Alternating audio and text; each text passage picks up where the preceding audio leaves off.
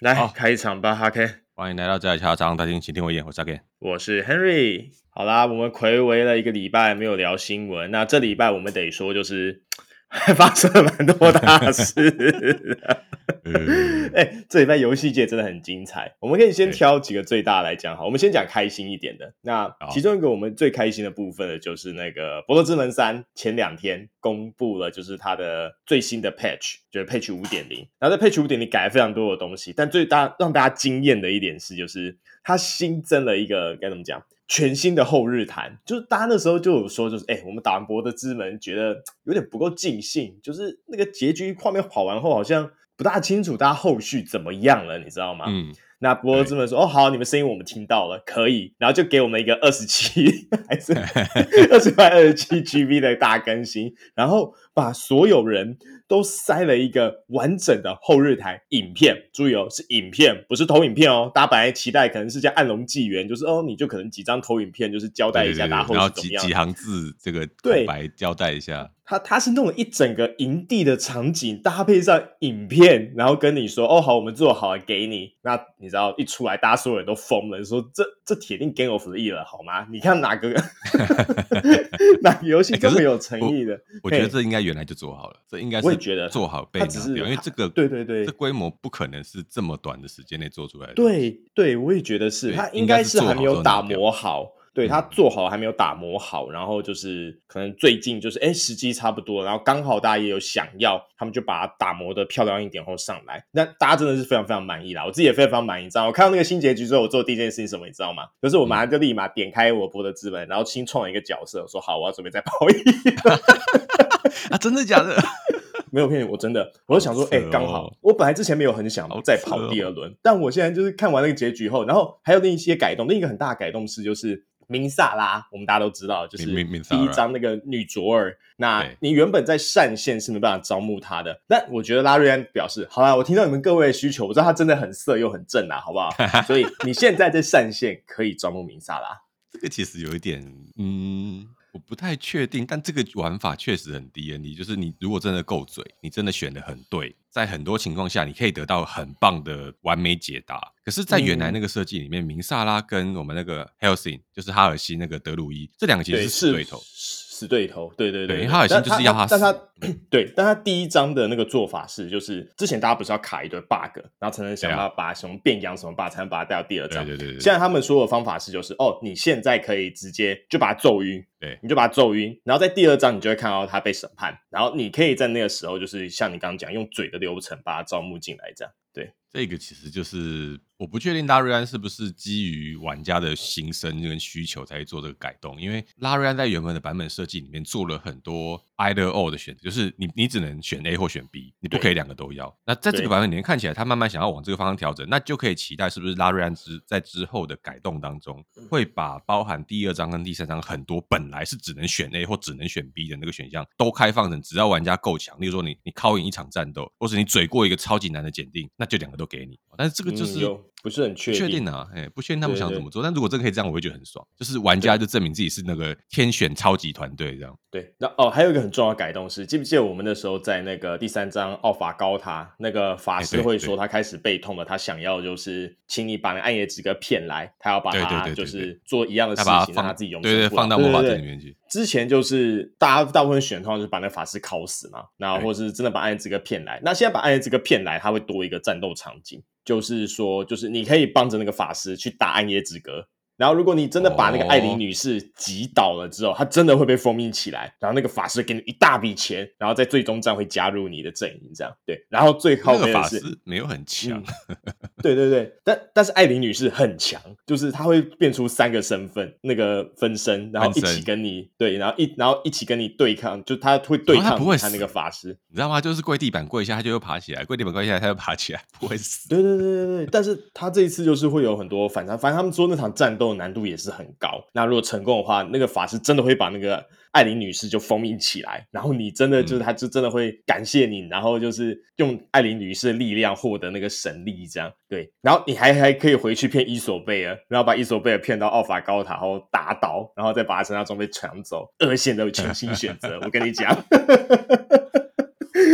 二线的全新选择，我觉得哦，这真的实在太精彩。他加了很多这种蛮细节的小地方啦，我是觉得就是，哎、欸，这次真的是这，反正这改版，我觉得哦，多了这些东西之后，我就跟你讲，我立马看完那个版本就好，我的手刀马上就创了一个邪念新角色，我昨天已经跑了两个小时了。哎、欸，可是你跑邪念线很多，他本来那个完美结局可能跑不出来呢。你说什么？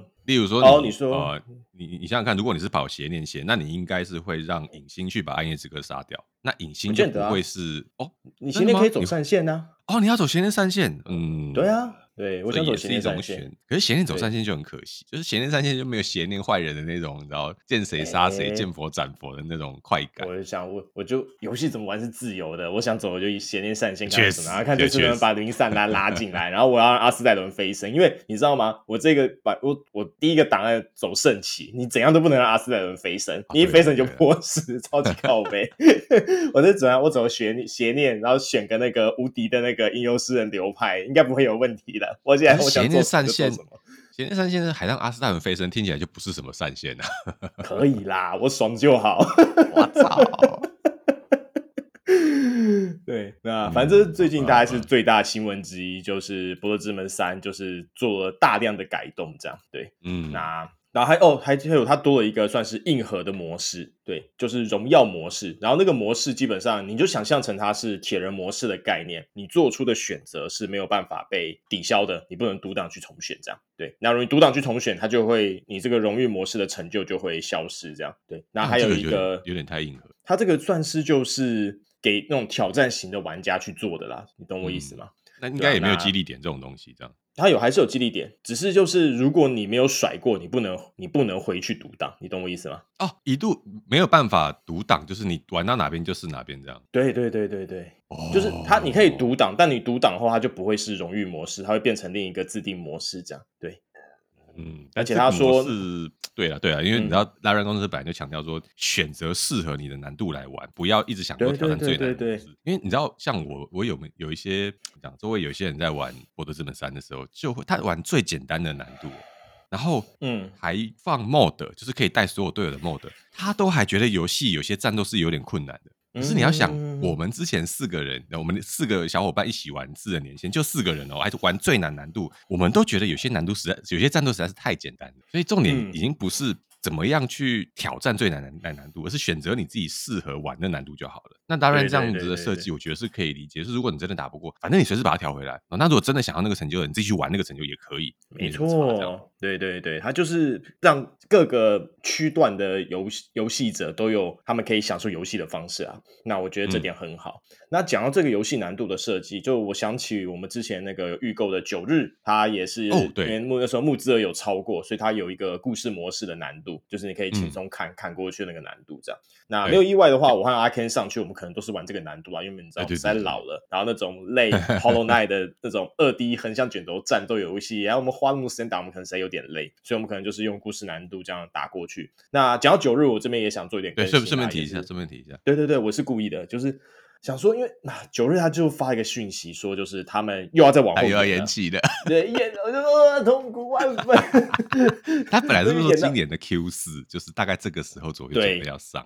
那他后来延延到明年的 Q one，那这延下来，我估计可能是 Q one 的尾了啦，才会上市。嗯、Q one 三月了啦。对对对，但他他还是有放一些福利出来。那目前放出了一个福利，就是他有放他们主题曲的试播，然后这个主题曲是我们大。名鼎鼎的本土乐团克拉奇帮忙唱的，对对对对，我们之前有推过他们的歌，对对对，他歌真的很棒，就是结合了台语，然后甚至一点日文，然后偏那种日系摇滚的那种风格，这样，对，真的是非常棒的一个本土乐团。那就是如果。有兴趣的各位可以去九日他们的那个官方的 YouTube 上听一下他这个他的片尾曲，他现在试出了一个三十秒的试听。那讲到这个延后的部分，就有另一款我很期待的游戏也是延后的，就是那个战锤四十 K 杀无双二代，它也是一样从 Q 四，然后也延到明年的 Q one，然后我也是，呃、没有游戏，但后来想想后来就，那后来就是看博德之门这个更新，我想要算了。啊，为什么啊？这几个月大家都在博德之门 呢？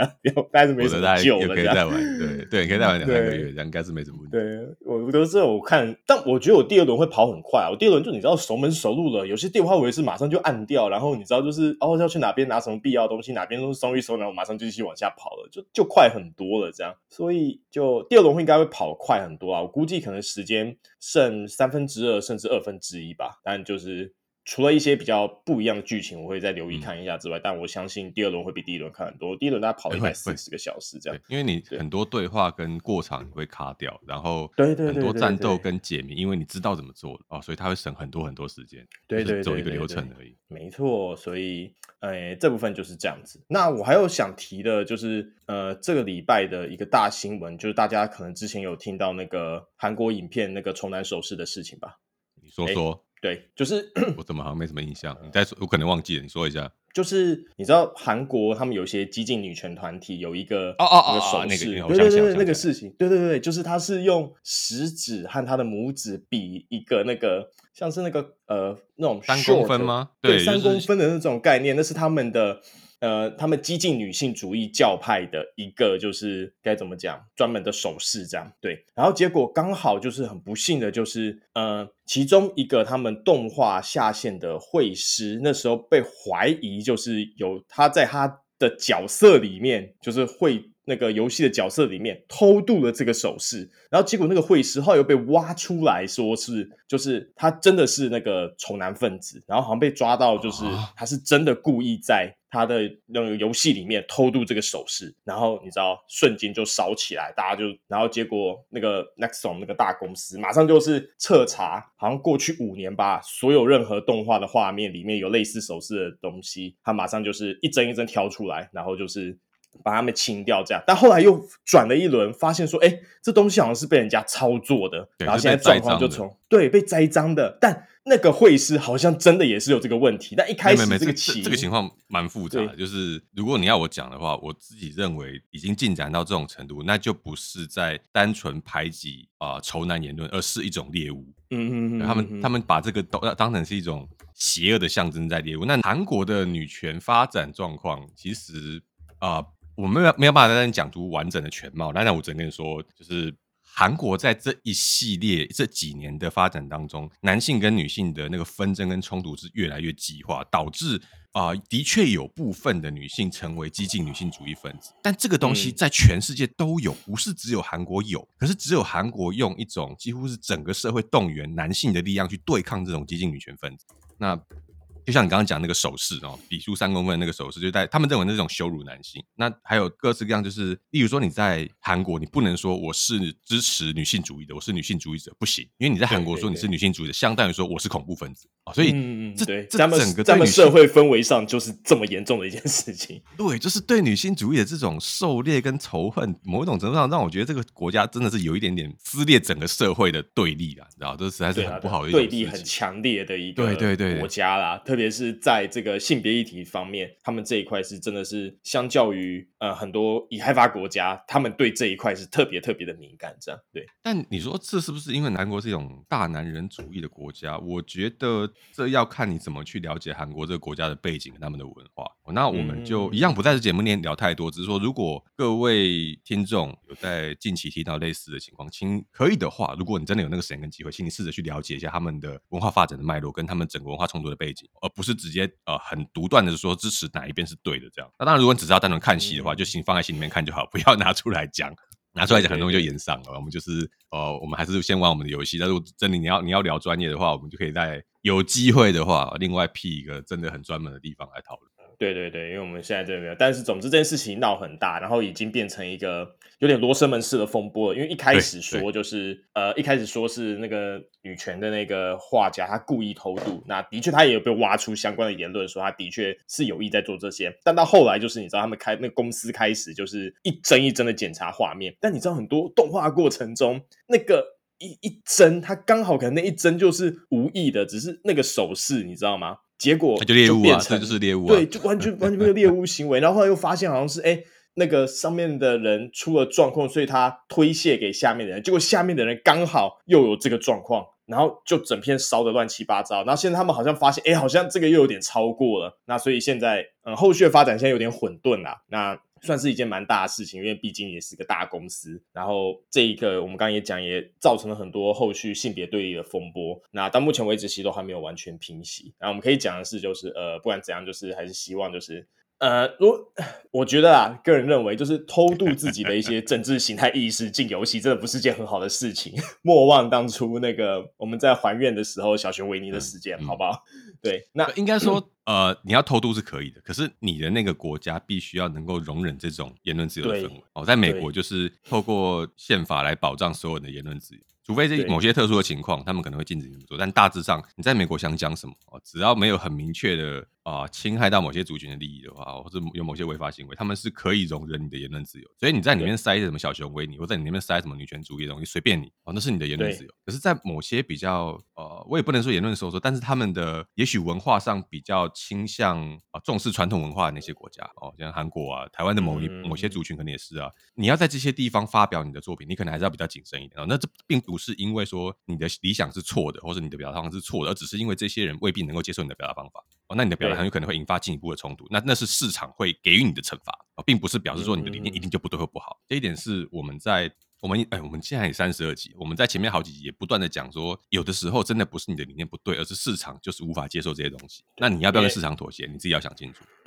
这个世界的该怎么讲？呃，性大家的性格是很多元的，总会有人喜欢你的东西，也会有人不喜欢你的东西。对对对，那你你的这个行为，在某些地方，有人可能或是整个群体可能特别不喜欢你。对，那这又是个世界，这没有办法。而且另一件事情是，呃，为什么做这个行为很麻烦？一件事情，因为你可能会伤害到跟你合作的厂商。哎，对，你说这个，这个是这个是对对对，这不论是赤足或是韩国这次的事件都是对。呃，就算你们公司可以接受，如果社会不能接受的话，那我就讲，跟你合作厂商如果是有这块顾虑的话，那你们也会受到，他会受到连带的伤害，他可能因此而跟你求偿。对，好呀，哎，等你我我我要来插一个新闻，如果你你应该有看到，但是我没有把它留下来，就是你还记得有没有看到一个新闻，是迪士尼的执行长那个 Bob Iger，他说，嗯，他不再容忍公司的合作伙伴和创意团队将思想灌输到讲故事上面去。有有有有，我你有看到这个新闻对不对？有，因为他说最近亏太多钱了，他说他们游戏公司应该回归，就是说好一个故事，哎，对对，故事的本质，他们这个公司应该回归个所有故事的本质，而不是在偷偷灌输一些意识形态概念到底。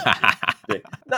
就就是这样子好吗？就是你这些东西，就是我会觉得说，作品本身它很多时候的确，你就是想要带给人们某些特定的价值观或是想法，这些都没有问题。但是你在做这件事情之前，请确定好吗？第一个就是呃，你的国家或你发行的地区，我用地区好了，可以容忍这些事情，那民众可以接受。那第二个就是你的伙合作伙伴好吗？也能容忍这些事情。如果不能的话，我跟你讲，两边只要有任何一边烧起来，你的代志就打掉了，好不好？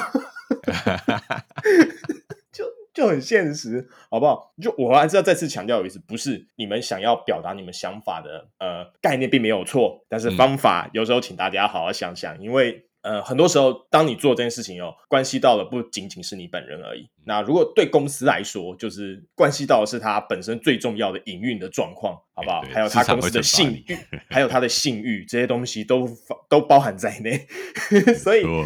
如果就是你们你要呃渡这些概念进引渡这些概念进去的话，然后是跟大家讲好的话，然后大家一起同意，那如果大家大家一起同意，然后最后他们被市场打了，我跟你讲，那虽然他们可能还是会找战犯，但至少是大家同意过的。但是你如果是不经同意的做了这些事情，我要我就请你上面的东西要考虑好，不然到最后惨的会是你，好吗？市场会用钞票惩罚你 啊，对，还甚至有法律之类的，反正就很多方式，他们没有办法就用来惩罚你。OK，这是一个很现实的东西。对，那我们这部分就谈到这边为止，啊、我们可以换到下一个主题去。阿 Ken，你有没有什么？既然有什么新闻想要讲的？啊、我，们来讲一下《逆马》这个《侠盗猎车手六》首次宣传片，十二月五号公开。好像我会信你一样诶，阿信。哦，大家表示说，哦，看起来又是在迈阿密哦，罪恶城市，哎，不要这样子好吗？我倒觉得有没有一种可能，十二月号放出来是 GTA 五 Remake？哦，没有，它上面不会吧？不会吧？他说应该是六啦，对啊，但他明的确没有揭揭露任何一个名称，只有写 Trailer One。对啊，那你怎么知道他会不会是 Remake 的 Trailer One 呢？好吧，如果这样的话，大家可能会延上一波这样。可是我要跟你讲，就是在现在这个游戏产业的制作氛围当下，GTA 这种游戏还有没有办法维持原来的良好传统？就是你可以到处杀人放火，做一堆政治不正确事情的良好传统，是令人起疑的。哦，就是你知道早期一城余生能够在玩家群里这么这么红，就是因为那个黑色幽默，跟你做什么事情都会对出相对应代价。好笑归好笑，你被处罚归处罚，但它就是能够引发一系列玩家的反应。GTA 当时出来的时候也是一样哦，GTA 一系列所有的作品都是以烧杀掳掠、放火、杀人抢劫为乐，而且这是你的工作，你就是要把这件事情做好。没错。可是，在现在这个当下阿星还可不可以推出一个以烧杀掳掠、放火抢劫为乐的游戏？是我我会打个问号。即便有，他可能会用一些方法去美化或柔化那个场景，因为他不想引发那么多的争议。哦，那阿星在你知道？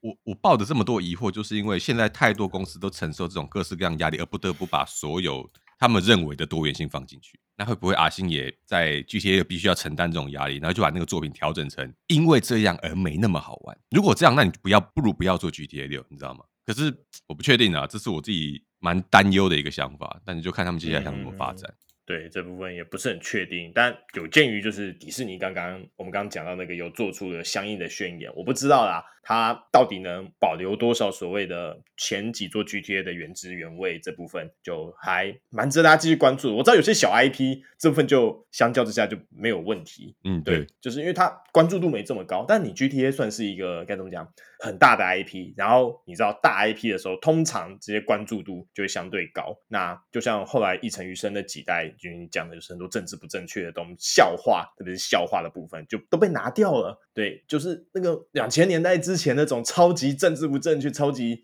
北蓝的笑话，现在真的是 他没有办法真的做了，不能讲。对对对，我们就会觉得说，他的确还算是个 OK 的游戏啊。我先我先不止几代，可能七六大家很多不同一代。Anyway，我知道一成余生还是，但是他的 呃。那个笑话那部分真的就是被削弱了不少。那反而你看一些小作，对对对，类似的小作，像那个《极乐 DISCO》，因为它就比较不有名，它就还能相对的保留更多这种 原汁原味在里面，嗯、你知道吗？因为大家做大了就很容易被聚焦。对对对，那这部分我们也很期待阿星他。总之，我们先看他是放的是哪一部作品啦。这点我们还是 应该要先了解。在两天嘛，我们今天录音是十二月三号。他是几号？六号吗？十二月五号。哦，五号那是在两天。OK OK。那我们再看看他会放出什么作品。那如果真的 GTA 六 Trailer One，那我就相信。可是 Trailer One 放出来，通常这游戏还要打磨两三年哦，所以也没有那么快。对，还会需要一点时间。那讲到 GTA，我可以讲另一款，就是二零七七，它最近也开通了，就是一个新的就是系统啦。那它二点，它二点一的更新上，终于终于，它达做到了，好吗？它开了捷运，然后还有五条线，然后有夜城的，就是横跨夜城的十九个车站，这样。对，那我还不确定这个系统到底会怎么样。之前它的确是那个快速移动机制，但这个系统你知道，就是因为它之前有承诺过，就是他承诺过会有这个地铁系统。那这次弄出来后，那基本上就是也算是就是他把对玩家的承诺又完成了一个啦。对。那嗯嗯，但是就像你之前喷的，这个东西是游戏刚上的时候就应该要有的东西。他修了三年啦，对，你看，就是你好，你你弄了三年，你把这些东西弄出来了。人家拉瑞安就是上市了大概四个月吧，他就把他的就是后日谈弄出来了，我觉得这是好不好？趁机还是要嘴一下，这样没有 没有办法帮我们讲话，这就是差别，好不好？对，那当你问我推不推荐二零七七这款游戏，如果你没有玩过的话，然后你现在想玩这种风格游戏，我说哦，它是款好游戏，你真的想玩，我会推荐你去买。但我自己本身我赌烂，所以我现在还是放着它，我宁愿回去玩《福德之门三》这样。确实，对，哎，好吧，我们这个呃二点一，我们再观察一下，因为你知道。CDPR 已经不是我自己有感觉了，我们以前有聊过，它好像不是原来那个做巫师三时候的 CDPR 了，现在有点不知道是被股价跟股东绑架了还是怎么样，就是有的时候修正常会翻车。如果你你还记得那个一点五版的修正出来的时候，大家都干根本就跟原来的没有什么差别，然后你还一直大骂那个时间，他们是有机会在这个二点一版翻车的哦，所以我们一样就是再观望看看。可是因为我已经把游戏移掉了，我上次有抱怨过，就是它二点零版更新，后来又有一个 patch 之后，我的游戏就不能开了。嗯、可是我明明没有打任何的 mod，、哦、我却因此不能开游戏，所以我就我就把游戏删了，我就先不玩。那这个二点一版我应该是，真是 rage quit，这是 rage quit 掉。二点一版我应该是不会回去玩的，就是最近也比较没什么力气玩游戏，还在那个电子阳痿当中。我们先摆着吧，之后再看。如果还有什么大更新，我们待会来再抽空聊一下。嗯嗯嗯嗯。好，下一个的话是我们之前有聊到潜水员戴夫获得 TGA 游戏独立游戏大赏的提名。嗯，那后来这个。怎么讲？因为真的引发太多质疑了，甚至连制作团队自己都说，我们就不是独立游戏啊，我们背后是内裤装哎。对啊，他们是个大公司呢。然后那个主持人兼创办人那个就跑出来讲了。他就说，呃，独立游戏本来就是一个定义很模糊的范围。那么他们当时并没有干涉评审们的决定，把潜水员戴夫选进独立游戏里面是评审的想法。哦，那他们尊重评审想法，嗯、他们不去干涉评审的想法，因此最后可能还是会做这些选择。可是你要想，我们之前有讨论过，他们在 TGA 筛选名单的时候，没有把霍格华兹的传承放进去。嗯，那有没有可能因为这一次引发的事件跟风波，最后就不把独立游戏大赏提给潜水员戴夫呢？我认为是有可能的，因为如果你要我在那几款游戏里面比较游戏的丰富度、游戏的故事性哦，然后那些小游戏串联起来彼此的系统跟整个画面的呈现，潜水员戴夫几乎可以确定是会拿奖的。那如果你不把这个奖颁给潜水员戴夫，你又让他入选，那你为什么要让他入选？就没有意义。对啊。那这一连串的操作，现在还看不太出来 TGA 打算怎么走。只是独立游戏这个概念的模糊性，本来就会让很多人觉得，你知道到底在你的工作室要多小能算独立游戏？你的资本要多小能算独立游戏？五百万资本算独立游戏吗？那五百零一万算不算？所以那是一个其实是一个模糊的界限跟氛围，评审觉得他算下就算。你黑帝斯算不算独立游戏？算吧。哎、欸，我觉得算。对对，那可是如果再把它的规模再大一点点呢？再大一点点呢？到底在哪个界限是不算的？我们没有办法切的那么明确。哦，所以但我在这边基本上我勉强支持 TGA 的说法，就是我们尊重评审啊，评审认为他可以算，那他就可以算。但这也会有风险，就是万一未来只要是这种。呃，像素风格、点阵风格的小游戏，会不会就被当成 TGA？明明它就是大厂在后面做，可是它也被当成独立游戏，有没有可能？有可能哦。所以我觉得，也许接下来是独立游戏要去很明确的划分出怎么样可以算独立游戏，或者至少不要选明显看起来他们本人都不认为自己是独立游戏的那些游戏进来。哦，这这是我会是我现在面对这个争议的想法。你刚刚聊什么？我刚刚就在想说的是，嗯，我当然，但我确定某些东西可以算独立游戏啊，像那个 HoloQ 啊，它这个应该可以算独立游戏。那个是一人游戏，那肯定是独立游戏。那没有，这玩意还没有收钱的、啊、同学，完全说爱撑起来的东西。要我讲的话，不如颁给他吧。可是他毕竟是借人家的 IP，然后他也有说所有的东西、所有资源全部都属于 Hololive，他自己只是一个制作人而已。嗯，没有错。应该是没办法入选的哦，因为它本质上不是一个原创的东西。是，好吧，我们在我们看 TGA 什么时候会颁奖吧。颁完奖之后，我们再来回应一下。他是说，呃，今年的十二月七号，也就是我们今天录完音之后的四天，然后会揭晓。那就是我们下周理论上理论就可以聊这个主题了，这样。对，理论上下周我们录音的时候就会把 TGA 拿来大聊特聊，然后我们可能会花一点时间检视一下每个清单是不是合理。然而，我要再讲一次，要是博德资本没有拿到年度最佳游戏，我他妈这直接 翻桌，我觉得不会不拿到啦。他，我跟你讲，如果博德资本没有拿到 Game of the Year，我跟你讲，铁定炎上。这没有道理，太太没有道理，完全没有道理。对，翻桌不会只有我们而已。我跟你讲，翻桌绝对不会只有我们而已。哎呀，啊，我们就不再嘲讽其他有台了，什么王国之泪，不要再来了，你们是不可能上的。哎，也，那也是款好游戏啦，但我真的觉得。它是好游戏啊，我没有否认它是好游戏，但你拿不到，对不对？在博德之门的淫威之下，你他妈是拿不到它。博德之门真的是太丑陋了，我跟你这样讲，竟然在那个 Game of the Year 前还给我出了第五版更新，这一招 太阴险了，这样太阴险了。可是我觉得他这样出才是把游戏完成。因为本来这类型的西式 RPG 就应该要有一个后日谈，这不是呃，我不是说一定要啦，只是说那是一个西式 RPG 的，对对对对，一个传统，算是一个一个风格。对对对，因为你你想想看，所有 Bethesda 的老系列，几乎只要它是西式 RPG，它都会有一个投影片，就算只是阳春的投影片，你都应该要交代说角色的选择在整个游戏之后带来了什么样的变化。嗯，那这个这个传统是我觉得很重要，传统是我玩大部分的西式 RPG，只要是你可以自由选择，然后它多线多结局，它都必须要交代你在过程当中你做的那些选择，后来对整个游戏的发展或整个世界观的发展带来什么样的影响。因为如果你没有交代的话，那你的那些选择是没有意义的。哦，就像哦，我我在那个《一城余生二》系列里面，你在 New Reno，你可以选择要不要跟其中一个黑帮老大的家族，他有一个小女儿发生性关系。只要发生性关系之后，那个小女就有可能会怀孕。那这个会带来一个全新的结局，是 New Reno 会被这个小女儿的那个儿子再次统治，他让这个家族再次伟大。你如果没有发，对对，可是如果你没有发生这个关系，这个结局完全不会发生哦。那你就是你就是那个不知名的爸爸。他说这个这个年轻人实在太优秀，他再次宰制了这个 New Reno，那让这个家族再次伟大。可是他不知道爸爸是谁，所以你知道吗？这这一个选择就是这个选择，而如果这个选择没有在后日谈的事件当中被呈现出来，它就只是一个路边发生的随机事件而已。嗯，它就超级没有意义哦。可是因为有了那张投影片，就只是那张投影片跟那几句话，你的那个选择突然之间就丰富起来了。它被赋予了整个故事架构之下的庞大意义。所以我认为后日谈在西式 RPG 当中是至为关键，因为它要帮你把整个故事做一个收束，告诉你说你的每个选择是有意义的，它对这个世界带来的具体的影响，它改变了很多很多游戏里面 NPC 的生命。哦，即便只是在这个故事里面，但它都做出了具体的改变。那不透过这个方法来呈现的话，玩家其实会。啊、呃，对他们来说，大部分游戏里面选的就只是一个随机事件，跟你路边打遭遇战的等级差不多。哦，所以我认为 Larian 这次做的，当然这个改动一定是好的，但是我认为这次游戏刚出的就应该要附上，而不是现在才用一个 patch 的方式把它附上。然而有副总你没附好，好不好？而且他附的很快，我得讲。他如果是过了三年才附，我可能就觉得妈你在搞屁。但他不是，他是四个月，还我要还要抽，还要抽 CDPR，还要再抽一次。这很关键，因为 CDPR 就是过了一年，哎，他修了一年半，都几乎什么都没有，好吗？确实、欸，哎，那倒是真的啊，啊。好，但我就我就停在这了，好吗？我就不就不继续凑下去了。但就是对大家，我也会觉得，就是当初大家也都会觉得说，哎，你为什么就是 Larian 没有把这一块做出来？我们觉得少了一块。那我相信啊，就是一定是有很多打磨的，而且我也相信像阿 Ken 讲一样，因为这东西真的不可能在这短短几个月内就生出来，这一定是早就做好的。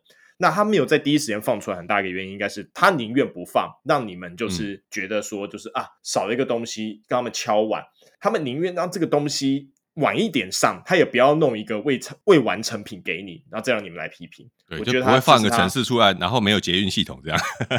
对对对对对，他干，我他妈。天他妈就是一直凑 这款游戏就好了，这次不是我凑的哈，但我笑笑得好痛，但但我真的是这样觉得，就是他宁愿就是。不要把它还没打磨好的东西放出来，让大家再给一点时间。他在，而且他一边修 bug，一边完善他这个结局。因为他这个结局，你知道，它联动到很多呃我们内部选项的内容。所以我相信这东西，如果你没有写好，跟你讲，他如果在没有处理好之前上线，这玩意儿 bug 一定超级多。你可能会看到就是，那肯定的，对，就是你可能看到说没有啊，我没有做这个选择，你为什么说我做了这件事情？那感觉会很差，嗯、你知道吗？他应该是花很多时间在调整这些东西，最后他觉得 OK，我觉得现在没有问题了，才把才把它放上来。那大家反应也是非常非常好。那我会觉得，我再次感谢 Larian 工作室给我们这么棒的一款游戏。对，就是我要跟你说，嗯，CDP 啊五年前也是这样子的。对啊，就是他也曾经是一个这么负责任的好公司。对对对，还有五十三的那个时候，五十一到三的时候，我这样讲好了，他也曾经是一个非常非常负责的好公司。他们曾经是一个优秀的好公司。对，但你知道，可能赚了钱，你知道，有时候人就膨胀了一些，人就被股东宰制了。对对对对对，特别是上市之后，人家说，哎，你怎么做这么久还没有出去，对不对？没有办法，但好吧，好，下一款还有就这样，还有什么新闻？下一款啊，我想讲一下这款新任。你有听到的、哦、Shift Up 的那个游戏，它最早是用那个 Project Eve 这个代号面试。它这其实我记得它在去年的时候，它就公布了这款游戏的一些画面啊。那它现在重新就是把它重新命名，叫 Star Blade 新任。对。那 Stellar Blade，、oh. Blade 对不起，Stellar Blade，那、oh. 那它是金亨泰的游戏。那金亨泰我们可能最熟，我们节目中最常提到的就是 Shift Up 的游戏.那尼基，好不好？对，尼基是手游，然后这款是它的三 A 大作。对，那它预计就是会登陆 PS 五平台，嗯、什么？居然是 PS 五。那发售日和游戏细节就是待后续公布。那这次新闻出来，主要是说它宣布和索尼签订了协议，这样对，所以它会成为成为索尼的第二方游戏。那如果是登陆 PS 五的话，那我估计它很有可能就会独占一阵子了吧？有可能，因为索尼很喜欢弄这，至少半年吧。但是你知道金亨泰就是他游戏，他的人物设计实在是很性感的、啊，就是非常非常性感风格。我去，如果各位现在去搜那个新任，他有讲说原来叫夏娃计划，后来是叫新任。对对对对对。怎么说呢？我当时有看到一些对他们试出的宣传片的评测，就是说看起来人物设计很漂亮，但可能只有这个好处了，就那个系统的打斗看起来有点僵硬。Oh, okay. 然后探索跟收集的要素好像不是那么足够，当然它还没有完全发出来了哦，只是说那个时候可能还在打磨当中。但呃，我要讲的是说，有的时候绘师的优秀不代表整个游戏的优秀，没错。就像有些动画，它的歌曲很优秀，不代表动画本身很优秀。你是在说什么最什么王冠的之类的？我今天要凑这么东西就对。还有什么 A 什么啊，don't know 什么 Zero 什么之类的，是不是啊？我还有什么什么大天使啊？没有？哇，感觉那臭烂，完蛋了！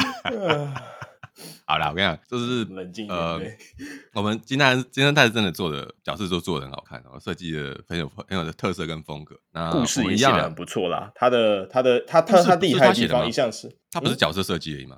角色设计和那个剧情规划，我记得他都有做。哦，嗯，好吧，他说，可是他说二零二三年，这不是今年年底要出了，是不是？没有，没有，没有，他出了吗？现在说就是今年年底一定来不及啦，所以他目前的发售日和游戏细节都还在后续公布，特别是跟索尼签了约之后，估可能还要再一个两到三年吧。啊，对，还要两到三年，可是这东西已经拖很久了呢。他是去年第一次发那个影片的，也没有拖很久哦。嗯，对啊，还行啊，但我不确定他这次签了之后还会后续要开发多久。他应该还预计说二零二三年放出，那你拖延期要再延两三年，几乎是等于重新再做一款游戏了。那可能没有延那么久，但我也不知道他会知道弄多久这样。对，一季或两季吧，我觉得。嗯嗯。如果他还要修修改改，那就一季到两季。对啊，不管啊，这先搁着，我们之后再回来看，因为这款游戏画面很好。那可是他如果上了 PC。我们会考虑试着玩玩看，看在金亨泰的份上，角色实在太好看。对，因为角色实在太香了，他最近的角色，尼基最近的角色也是非常香，这样。那眼看他接下来就是要出圣诞角了，然后大家都很期待，因为他前几天放了那个圣诞角的那个呃概念图出来，然后是那个温泉女将，然后大家就哦又高潮一波，这样哦太好了。对，而且他前阵子送了很多石头，然后前因为尼基就是好像今年被评为就是呃最佳的年度手游，Google 最佳年度手机游戏之一，然后又送了石头，然后哎我只能说这这次真的很多人入坑，然后就。连我就是另一个群救人，你知道管不住自己了，然后就就入坑了，你知道吗？哎，不过我要讲这款游戏，它有那个所谓的公会共斗系统，嗯、但这个游戏本身它有很高的成分，它是放置游戏。对，就是你如果关卡打不过，所有人给你的建议就是，那你就睡，睡到你战力够你就过去了。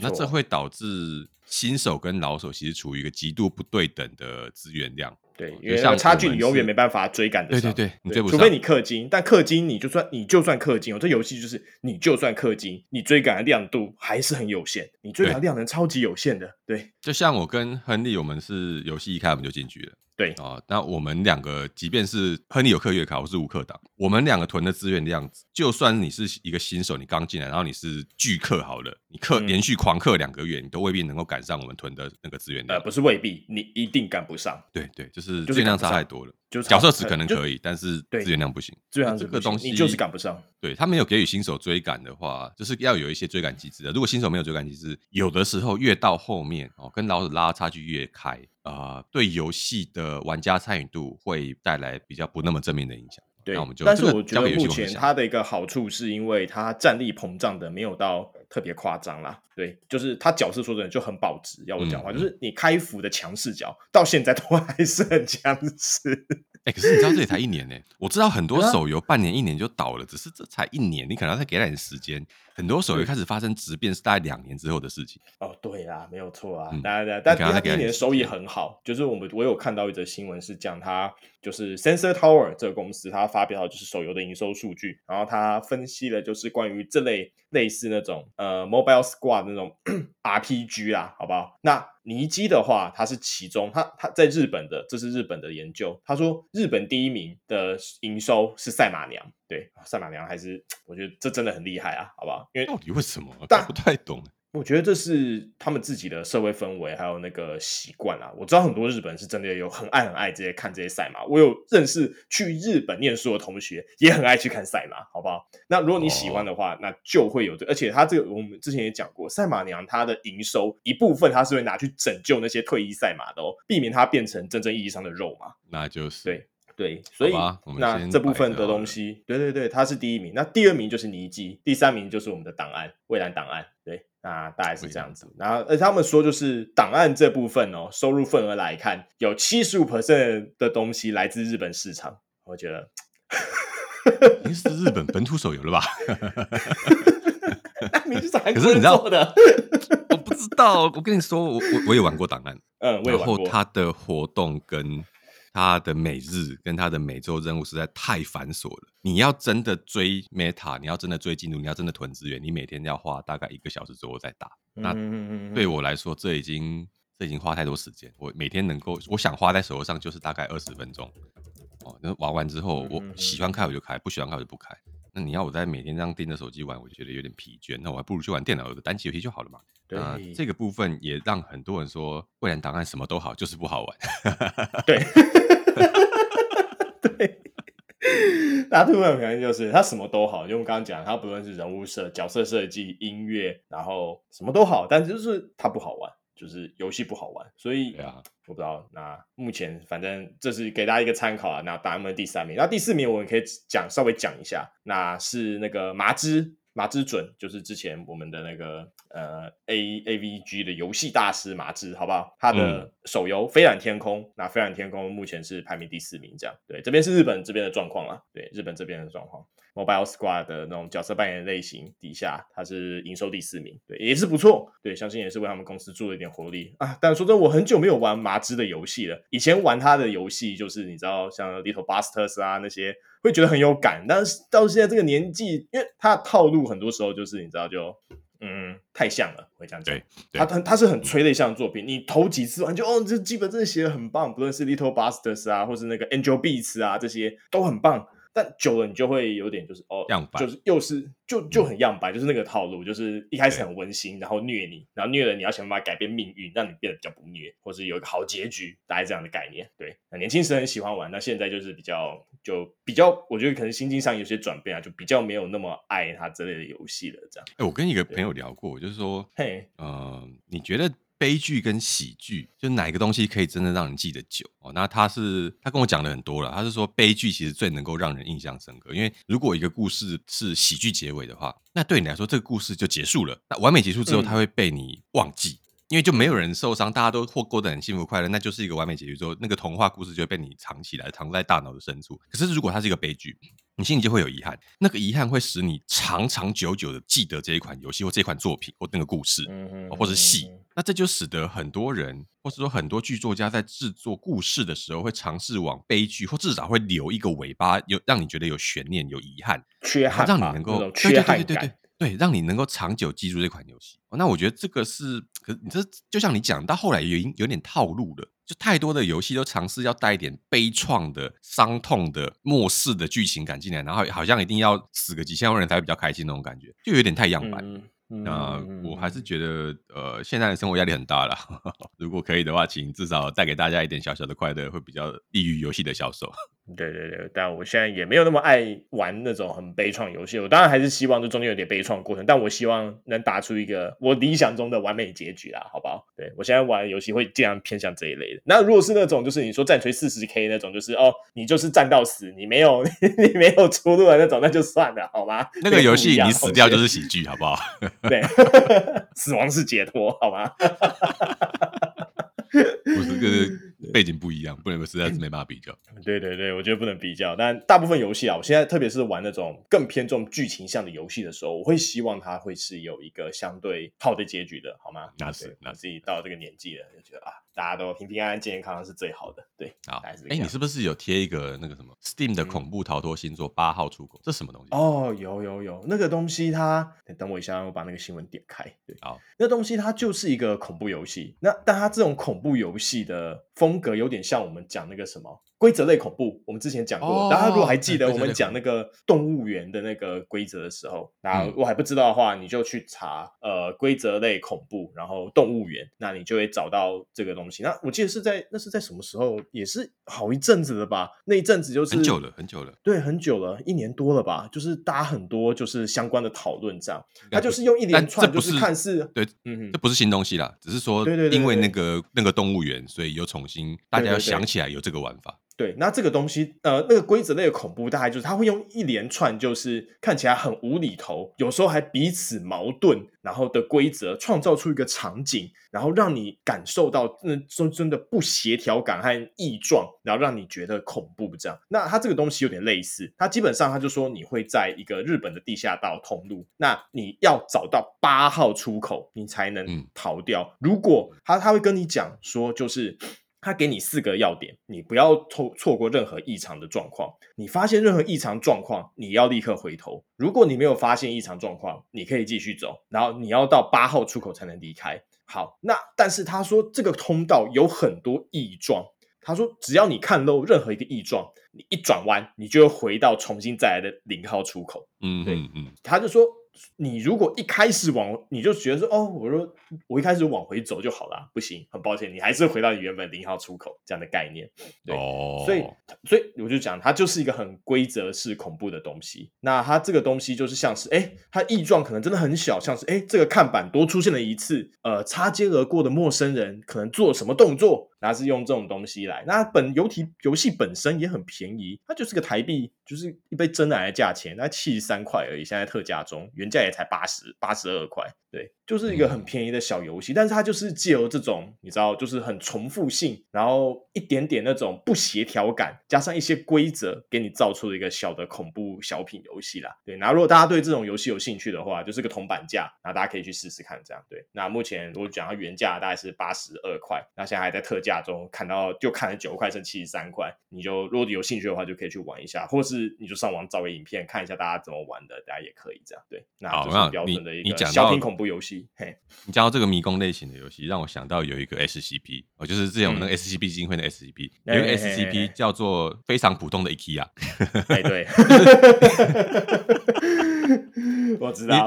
你一旦进入到这个 IKEA 之后，你再也出不来了。它是一个无限循环的迷宫，但是里面有很多的瑞瑞典肉丸可以让你吃到饱，你可以做 IKEA 的家具可以让你睡觉这样。但你知道它那个整个 SCP 在描述说，一旦你意外进到那个 IKEA 之后，你就会被困在里面。可是因为 IKEA 里面什么都有哦，那晚上那些有些东西会跑出来袭击你，你要想办法活下来。然后他们就找到一些日记了，所以以后不可以再让大家进入那个 IKEA。他当然知道嘲讽说 IKEA 的那个你知道逛那个 IKEA 店的设计那个路线非常非常的繁琐，然后到处交叉又有暗门什么的，到处穿来穿去，你很容易在里面迷路哦。但实际上那 IKEA 没那那么恐怖，只是我常常进了 IKEA 之后，如果你要用最快的速度逛完，你要去看他们地图的设置，哪边有暗门可以直接穿过去。对，或者你要直接搭电梯下上下。如果你真的照他的设计走完，整趟走下来要超过一个小时，超级麻烦，超级累。那我只能说，这种规则类型的游戏搭配那种困住你的回圈的房间，其实是某一种程度上会带给人一种自我怀疑的恐惧感。就是这里这是真的吗？我真的在这边吗？你知道，怀疑到最后，你可能你自己是不是活着会怀疑这样。哦，那这这个这个小品蛮有趣的啦。我现在应该很多人。那个图奇上面的实况我在直播，如果各位跟我们一样，就是不会自己玩这种游戏的，你可以直接看看人家直播就好了，你也不用买。对对对对，你就可以不用特别去买它，但真的要买它支持一下也很好。它就是一款小小的，就是铜板价的游戏啦。我们这样讲啦。对，那有鉴于我们、嗯、我们上节目上线的时间，秋特应该是快结束了。那那接下来就是你知道，再过大概。三周左右，我们接下来要进到冬特了。那大家可以趁现在整理一下自己的愿望清单，然后可以准备就是看冬特的时候要不要买一波这样。然后我们秋特时因为就手痒，我们就先买一波了。那我们可能近期我们再玩一下，也会跟大家分享一下。就我们秋特买的最大的作品就是我们刚刚讲的战锤四十 K 的黑潮这样。对，那我们现在就是玩了，我们也是跟几个小伙伴上去陆续开始游就打这款游戏啊。你就想象成它是呃遥远未来太空呃歌德剧版的。呃，那个叫什么 L4D2，这样想就好了。嗯、对，嗯、那它基本上也是一样，同时有近战和远程武器，那但还多一些角色技能可以使用。这样，那我们目前还在摸索这款游戏。那在我们我们现在，因为我们其实主线剧情都还没有跑完，因为我们等级都还没升满。那等大大家之后，我们升满之后，我们会再跟大家分享一下我们这款游戏的游玩心得。那我们今天应该差不多就先录到这里，最后一个，因为主要是我讲一下，欸、你先说。就是下个礼拜，呃，十二月八号到十二月十号，哦，从礼拜五开始到礼拜天是 G 八电玩展。六探跟汤马斯办的那个 G 八电玩展，嗯、哦，那呃，我知道 Game 话 Discord 群有很多小伙伴在约说要不要一起看 G 八电玩展。那嗯，因为我还有一些事情，我不一定有机会去。但是这个游戏汇集了大量的独立游戏工作室参展，目前我看到是八十八个独立游戏工作室。哦，然后据说大宇也会去。对，那我如果各位有机会的话，请一定去看看这个这一次的电玩展。即便你要付费，但请你记得付费是为了支持，让这个活动可以继续办下去啊，因为你知道。参展所有的设备、场地维护费、人事费哦，然后一些消消耗品、食物等等的，那个都是要钱。所以如果你花钱买进去，就当做你是支持这个展，在明年能够继续办下去。那这种给台湾的独立游戏厂商参展的展，我觉得相对来说是比较少了。虽然我们也有台北台北电玩节的台北电玩展。对，可是无论如何，这类的展越来越多，其实对游戏产业本身一定是一件好事。嗯，所以如果你有机会的话，这个下个周末不妨考虑一下去台北电玩展，呃，不，去 G 八电玩展看看哦，也许会看到你让你觉得哎，真的很有意思的游戏，然后你可能想把它放到愿望清单，然后未来可能会想要玩这样。然后我们就把这个。现在他们很多独立小游戏其实都是有上 Steam 的，他们不一定很对对对对对。但是你去他们那边，